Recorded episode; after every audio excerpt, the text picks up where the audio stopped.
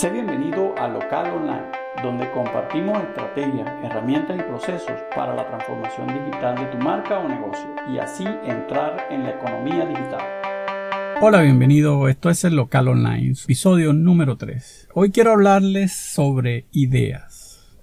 ¿Cuántas veces te ha pasado que viste en televisión o recibiste la información de alguna persona que logró ejecutar un proyecto o levantar una inversión de una idea que tú tuviste años atrás. Seguramente a todos nos ha pasado y hemos sentido la frustración que lleva el ver esa idea realizada y no por ti. También creo que puedes haber escuchado esta frase. Las ideas no valen nada. Lo que vale es la ejecución.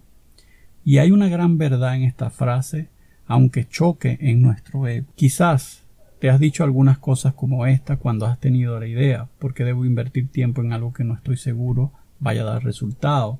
¿Cuánto debo invertir? No tengo dinero para poder ejecutar mi idea. Y otra frase que leí en el libro El Alter Ego que dice, total, nadie va a juzgarme por las ideas que nunca ejecuté.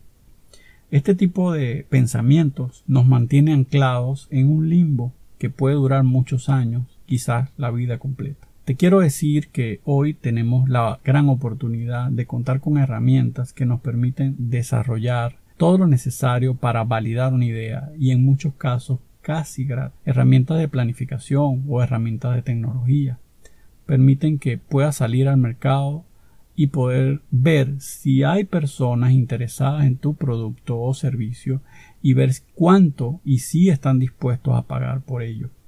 Herramientas a nivel de planificación como el Canvas Business Model, como el análisis FODA o herramientas de tecnología como una carta de ventas, como una landing page, un marketing digital o las redes sociales que tú ya conoces. Y quiero aclarártelo, quiero recalcártelo. No se trata de construir tu producto primero y salir a venderlo. Se trata de salir y poner al mercado tu idea en un nicho, en un grupo de personas determinado para poder validar el interés de ese grupo de personas. Con base a la información recibida, tú puedes empezar a desarrollar tu producto. Hay un mundo de herramientas que puedes utilizar y que hoy debes aprovechar y no seguir viendo hacer realidad tus ideas por otras personas que quizás tienen hasta menos capacidades o conocimientos que tú pero simplemente dieron los pasos correctos para lograr su objetivo.